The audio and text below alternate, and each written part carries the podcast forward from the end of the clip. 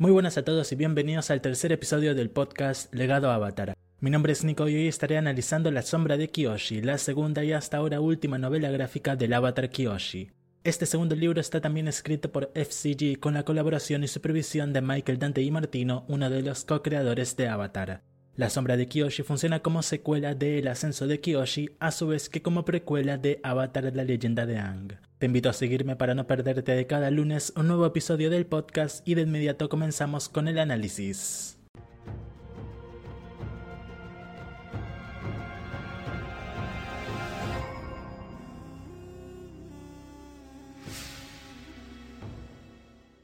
La sombra de Kiyoshi da comienzo con una Kiyoshi de 17 años, habiendo pasado un año y medio del libro anterior. Kiyoshi se encuentra asentada en Ba Sing Se, si bien ha estado cumpliendo su tarea como avatar socavando las organizaciones criminales que hay en toda su nación de origen, si bien su fama sigue siendo bastante negativa, tal y como vemos a algunos civiles asustándose cuando se acerca a ellos, así como porque sus formas de operar son más similares a como lo haría un vigilante que como lo haría un héroe o un mesías. A pesar de esto, Kiyoshi continúa queriendo limpiar su nación de toda su podredumbre política y social, si bien le es difícil despegarse de su pasado Dao Fei, el cual tampoco es muy lejano que digamos. Igualmente, Kiyoshi encuentra confort en su pasado como sirvienta, pues en su tiempo como empleada doméstica aprendió valiosas lecciones de etiqueta y orden jerárquico. Pero Kiyoshi no está sola en esta aventura. La acompaña Jinpa, el nómada aire que conoció en el final del libro anterior. Jinpa es un joven leal y muy afectivo, pero por sobre todo Jinpa es de la Orden del Loto Blanco. O al menos eso me dieron a entender, pues en un momento Kiyoshi menciona que Jinpa es parte de cierto grupo secreto que juega Paisho y bueno, creo que todos podemos estar seguros de qué grupo es ese. Pero bueno, no nos adelantemos. Kiyoshi y Jinpa operan en Ba Se desde una de las propiedades que Jiansu dejó en su testamento para el avatar, pero pronto su día a día se ve interrumpido por una invitación muy especial. Kiyoshi es invitada a la Nación del Fuego, pues el Señor del Fuego Soryu la necesita urgentemente. A su vez que impulsada a encontrarse con su vieja amiga Maestra Fuego, Kiyoshi se da cuenta de que ya no puede escapar del escenario mundial, cosa que Jinpa no paraba de decirle una y otra vez. El viaje a la Nación del Fuego me gusta mucho tanto por Jin Jong, el bisonte volador de Jinpa, así como porque en medio del viaje tenemos más atisbos del viaje espiritual que vivirá Kiyoshi en este libro, conectándose con su vida pasada más cercana, el avatar Kuruk. Por el momento no tenemos demasiados detalles sobre todo eso y en cambio llegamos a la Nación del Fuego, específicamente a Hari Vulcan, su ciudad capital. Así es, esa gran ciudad volcán que tanto vimos en Avatar la leyenda de Aang tiene nombre y ese es Hari Vulcan. La ciudad capital de la tribu Agua del Norte que también conocimos en Avatar la leyenda de Aang también fue nombrada siendo Kela. En fin, Kiyoshi y Vimpa llegan a la Nación del Fuego y Kiyoshi se encuentra con Vangi, quien para su alivio no ha cambiado mucho. Pronto conocemos al canciller Diarin, jefe histórico del palacio. Este guía a Kiyoshi y Jinpa dentro del Palacio de la Nación del Fuego, contándoles un poco de la historia del mismo. Descubrimos que en el pasillo de retratos de los Señores del Fuego, del cual también tuvimos un vistazo en la leyenda de Aang, anteriormente también se colocaban retratos oficiales de los avatares de fuego. Me gustó el detalle de que estos estuvieran más espaciados que los de los Señores del Fuego, ya que según dijeron llegaban a haber hasta cuatro Señores del Fuego entre cada avatar de fuego. De frente a la pintura del Señor del Fuego Yosor se hallaba la pintura del avatar Seto, el avatar de fuego anterior a Yangshen que también tanto vimos en la serie de Ang y que popularmente era conocido como avatar Jafar por su parecido físico con el popular villano de Disney. Aquí descubrimos cómo Seto ayudó al Señor del Fuego Yosor a prácticamente salvar a la Nación del Fuego de su colapso total, con Kiyoshi pensando que quizá debería concentrarse en hablar con él en lugar de hablar con Yangsheng. En Kiyoshi además ya ha crecido un desagrado por Kuruk, a quien no ve útil y de hecho ve como una molestia espiritual. Cuando se llega a un detalle misterioso en torno a la pintura de Chaeryu, el padre del actual Señor del Fuego, Kiyoshi es quitada de escena por el canciller de Arin. Una vez a solas, Kiyoshi, Bangi y Jinpa protagonizan la que fácilmente se volvió mi escena favorita del libro hasta ahora, pues me recordó a la que comparten Kiyoshi, Bangi y Jun al comienzo del libro anterior. Sin dudas a FCG no le cuesta escribir a un grupo pequeño de personajes juveniles, le salen muy carismáticos. Ya que estamos, decir como de la ópera voladora ha habido un par de menciones pero poco más, cosa que agradezco pues todo parece apuntar a que no estarán en el libro. Eso sí, hay algo que lamentablemente debo mencionar y es que Jinpa tiene toda la personalidad de Lek.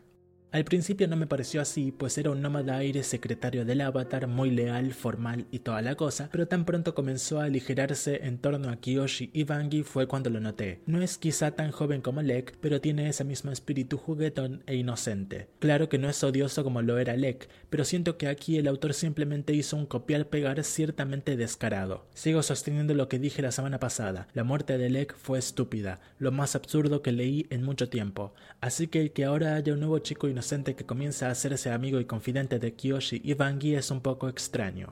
No tengo nada en contra de Jinpa, claro, sino que mi problema va hacia la historia en general. Creo que Lex será una mancha muy difícil de quitar en la leyenda de Kiyoshi y probablemente nunca se logre limpiar.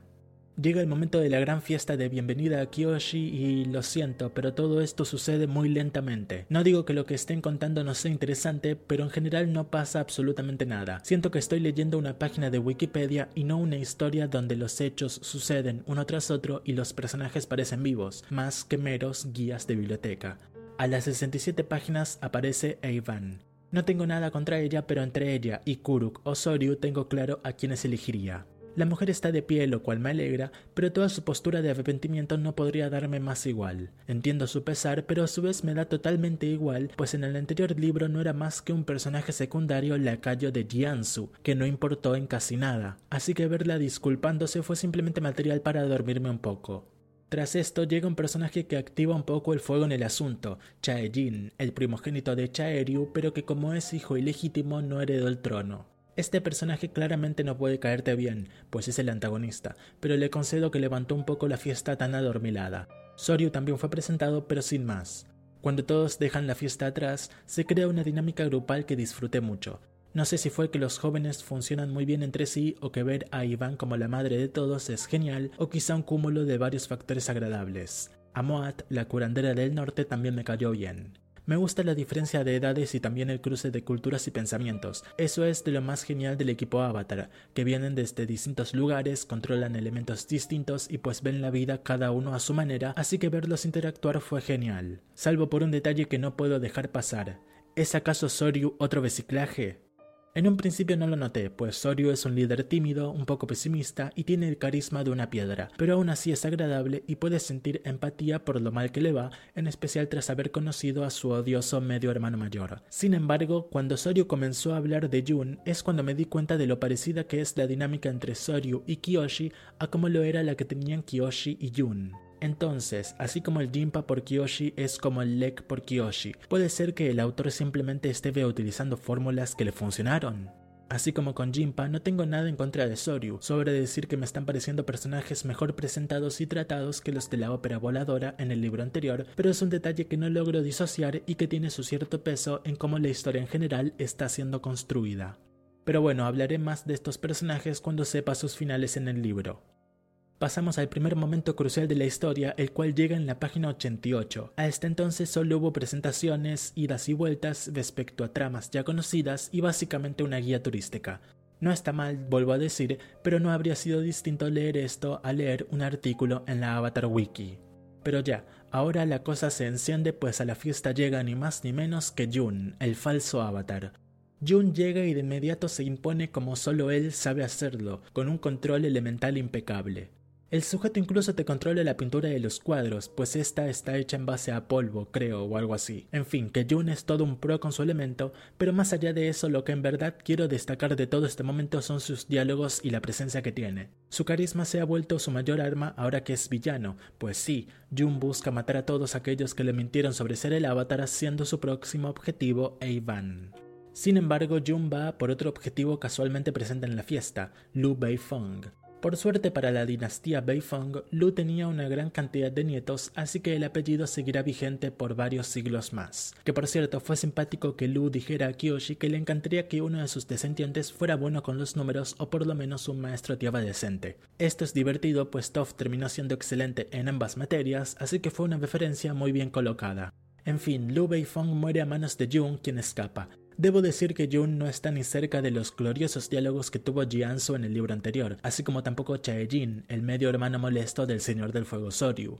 Por ahora al menos no ha surgido ningún villano que pueda dar la talla a lo que fue Jianzu y a decir verdad tengo pocas esperanzas de que pase. El pequeño versus conversacional entre Kiyoshi y Jaejin me gustó, siento que establecieron bien los tonos del libro, cada uno tiene su punto de vista y está en juego el futuro nacional, pero a pesar de ello sigo sin sentir que se esté poniendo en juego algo en verdad grande. Cada uno tiene su punto de vista y está en juego el futuro nacional, pero a pesar de ello sigo sin sentir que se esté poniendo en juego algo en verdad grande. Como me lo hizo ver uno de sus comentarios en el análisis del libro anterior, la muerte de Jiansu debió haber significado un desorden inmenso en el continente que él tenía bajo control casi de facto. Sin embargo, en este libro nos dijeron que los criminales pretendían salir de sus escondites y crecer, pero Kiyoshi los frenaba. En este libro siento más o menos lo mismo. Veo que personas como Chae-jin pretenden algo, en este caso un cambio de gobierno en la Nación del Fuego, pero están bastante lejos de lograrlo pues hay distintas situaciones o personas como Kiyoshi que los detienen o delimitan. En ocasiones incluso ellos mismos se delimitan o hablando más en general, es el autor quien los delimita bastante.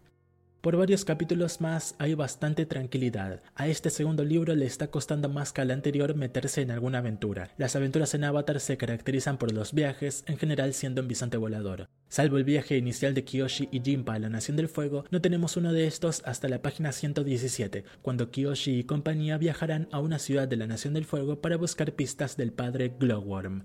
Esta es casi la mitad del libro, por lo que comienzo a temer que la fuerza antagonista de la historia, es decir, tanto Jun como Chae-jin y su clan, no vayan a tener la suficiente profundización. La historia avanza según actos pequeños, como lo fue el corte de cabello de Heivan que la deja sin honor. Fue un momento bien logrado, en especial su trato posterior con Kiyoshi. Sostengo aún que Eivan en el libro anterior no fue un personaje para nada crucial, pero entendí y pude sentir empatía por el sufrimiento de esta mujer por todas sus equivocaciones. Y tras eso, ahora sí que sí, los héroes de la historia se lanzan a la aventura.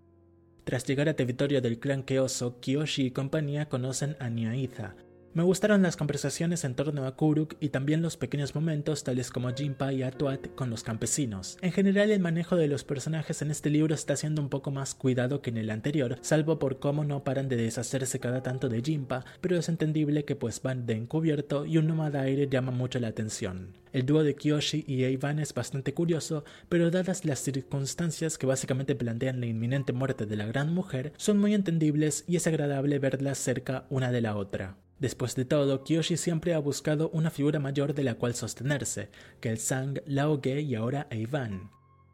El cruce con Lady Uaso, la madre de Chae-jin, fue solemne y bastante tranquilo. Uaso podría haberse postulado a ser una nueva figura antagonista, pero la sentí más como una pieza de un rompecabezas que conforma un gran problema, más que como una protagonista o, bueno, antagonista. Sé que ya he de haber cansado con esto, pero no se compara en lo absoluto con lo que fue Jiansu, a quien cada vez lo valoro más al tener todos estos personajes nuevos tan simples.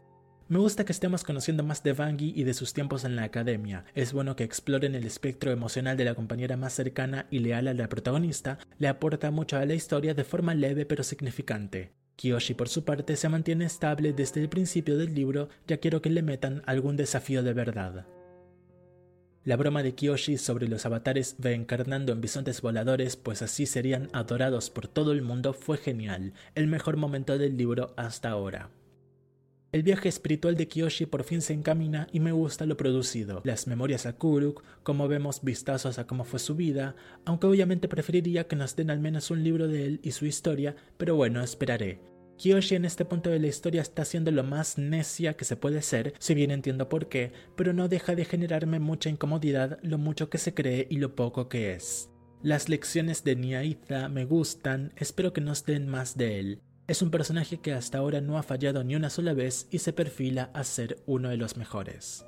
La fusión entre Jun y el padre Glowworm estuvo bien, supongo. No puedo decir que me encantó la escena ni que Jun me encanta como personaje, si bien es muy bueno en justamente esta construcción de antagonista. Lo admito, fue un poco extraño leer que básicamente se comió al espíritu, pero bueno, peores o más inexplicables cosas han pasado en esta franquicia. Lo que sí me interesó y gustó muchísimo en torno a Jun es que todo fue su plan. Claro que él escribió el mensaje en el suelo, ese era su gran talento, no puedo creer que no lo vi venir, pero a la vez me alegra porque me tomó por sorpresa y siempre es bueno un buen plot twist, en especial a estas alturas del libro, pues normalmente significa que aún queda mucho más por delante.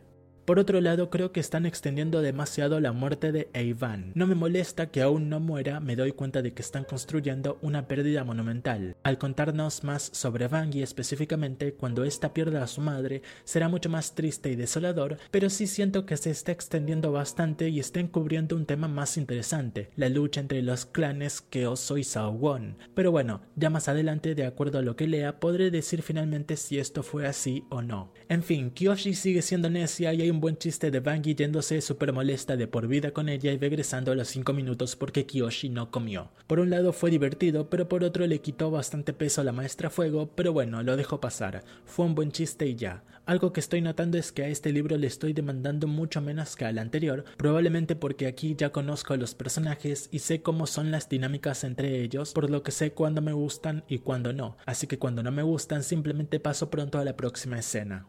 El grupo con el que la historia prosigue me encanta. Se ha formado una banda muy interesante con una presencia casi igualitaria de adultos y jóvenes, contrario al libro anterior cuando eran mayormente jóvenes y te tenías que estrellar la cabeza contra una pared de lo inmaduros que eran. Me gustó que le dieran a Kiyoshi y Jinpa más tiempo a solas, me gusta mucho este dúo y sí, se exploró finalmente aquel nosotros que le dijo Jinpa en el libro anterior y sí, es en efecto la orden del loto blanco. Me gustó mucho cómo explicaron esto sin siquiera mencionarla directamente, pero es definitivamente eso. El secuestro a madre e hijo Won y las amenazas de muerte fueron extrañas, pero bueno, un protagonista siempre tiene que equivocarse en algo. Quizá el problema es que toda la historia está careciendo del impacto que debería tener, con estos dos personajes, Uaso y Jae-jin, teniendo un peso en verdad nulo en Kyoshi y con Uaso habiendo tenido cero escenas con Soryu, por ejemplo. Y un spoiler de lo que queda del libro no tendrá ninguna. Tampoco volveremos a ver a Soryu junto con Jae-jin, pero bueno, ya luego hablaré más de eso. La farsa montada por Soryu sobre el falso Jun condenado a muerte me sorprendió, pero no porque el plan fuera novedoso o muy bien planeado, sino porque Soryu es un personaje que aquí lo vemos de pronto con una actitud totalmente nueva, siendo mucho más extremista y básicamente siendo lo contrario a ese chico cobarde que se dejaba gritar por su antigua profesora que nos presentaron hace tan poco tiempo. Igualmente su plan no me disgustó, al menos estaba haciendo algo. Kyoshi se estaba equivocando una y otra vez, así que al menos por sobre ella sí que está por ahora pasamos al viaje espiritual de Kiyoshi y cómo conecta con muchas más importantes memorias de Kuruk. Descubrimos cómo Kuruk en realidad luchó intensamente contra espíritus oscuros y esto le produjo perder energía vital, motivo por el cual murió a tan temprana edad. Una historia trágica y lamentable pero necesaria. Eso sí, no me acostumbré de las memorias anteriores que tuvimos ahora a cómo nos lo cuentan todo de forma tan apresurada, saltando de escenas al instante con todos los saltos de tiempo y pues básicamente siendo un resumen hecho desde la perspectiva de Kuruk. Soy consciente de que si Kiyoshi vivía en carne y hueso todo lo que vio a través de Kuruk iba a ocupar mucho más espacio, pero me hubiera gustado más. Y así como el libro anterior tuvo un momento nefasto, es decir, la muerte tan absurda de Lek, este libro no podía quedarse atrás. Eso sí, este momento no llega a ser tan malo como el apenas mencionado. Hablo del capítulo centrado en Jun y sus vivencias posteriores a consumir al padre Glowworm. A decir verdad, era algo necesario de ver y descubrir, pero siento que llegó demasiado tarde. Además, sentí que llegó en un punto en el que estaban pasando cosas mucho más impactantes y avanzadas, por lo que de pronto volver a este pasado y verlo combatir por un vaso de agua fue bastante abrumador. Por último, decir que esta fue la última oportunidad para convertir a Jun en un buen villano, pero no la supieron aprovechar. Más adelante les daré mi conclusión. En su camino de vuelta a Yokoya, me gustó mucho la comparación entre humanos y espíritus que hizo Kiyoshi. Es usual que en el fandom se pregunte por qué en los tiempos más actuales se muestran tantos espíritus coloridos, pequeños y que parecen ser simplemente inservibles para nada. Así que me gustó que aquí refuercen esto que ya sabíamos de que el mundo espiritual es un reflejo del mundo físico, por lo que los espíritus son un reflejo de los humanos. No creo que haya un espíritu por cada humano que existe, pero sí me he convencido de que así como por un lado hay humanos extraordinarios que se convierten en grandes líderes y marcan diferencias en el mundo, y hay humanos que pasan desapercibidos ante la historia, y simplemente nacen, viven y mueren sin ser recordados por nadie, por otro lado hay espíritus extraordinarios que se convierten en leyendas y llegan a tener grandes poderes, y también hay espíritus que simplemente existen por existir y que incluso con el paso del tiempo de algún modo dejan de existir, dando así surgimiento a nuevos espíritus. En los propios recuerdos de Kuruk nos cuentan cómo él se enfrentó a muchos espíritus oscuros, pero cuando le tocó enfrentarse al padre Glowworm, este era más poderoso y legendario y justamente tenía un nombre y era bastante conocido. Llega el momento de la batalla final, y lo admito, no me gustó tanto como me hubiera gustado. Destaco, eso sí, el gran despliegue de técnicas especiales, como por ejemplo el fuego blanco, pero en sí me pareció bastante estática y lenta. Me gustó la reagrupación y el regreso de Wong y Kirima, por más que como personajes me den totalmente igual, pero estuvo bien volver a verlos. La muerte de Jun fue magnífica, Solo eso diré. Fue breve, fue directa, en verdad no tengo nada malo que decir sobre ese fragmento, de los mejores momentos de Kiyoshi sin lugar a dudas. Finalmente Kiyoshi se logra contactar con Yang Shen y aunque me dio bastante igual que al principio creyera que era su madre, la escena finalmente me terminó gustando mucho y me hizo mantener una sonrisa mientras Yang Shen hablaba y le daba un confort materno que Kiyoshi tanto necesitaba, a su vez que hicieron apología a la enseñanza de Nyaita sobre que una llamarada de fuego no siempre es la misma llamarada de fuego y por lo tanto un avatar no siempre es la misma persona, etc. Me gustó mucho el momento, en especial cuando Yang Shen le pide reconstruir la reliquia que destruyó, pues pensé en Ang y cómo este eligió esa tortuga que Kiyoshi tuvo que reconstruir. Y ese es el final de la historia de Kiyoshi, excepto por el epílogo que a decir verdad yo no lo habría puesto como el final absoluto de la historia. Estuvo bien, pero no me convence demasiado esto de que Soryu quede como una especie de fuerza antagonista o más bien opuesta a Kiyoshi, ya que como dije antes nunca nos mostraron cómo se convirtió en eso. Supongo que fue para construir una línea de coherencia con el futuro genocida que tendrá como descendiente llamado Sosin, pero igualmente no me convenció. Y bueno, estos han sido mis comentarios y opiniones principales en torno a todo lo que sucedió en este segundo libro, pero esto aún no termina pues es momento de mis críticas finales.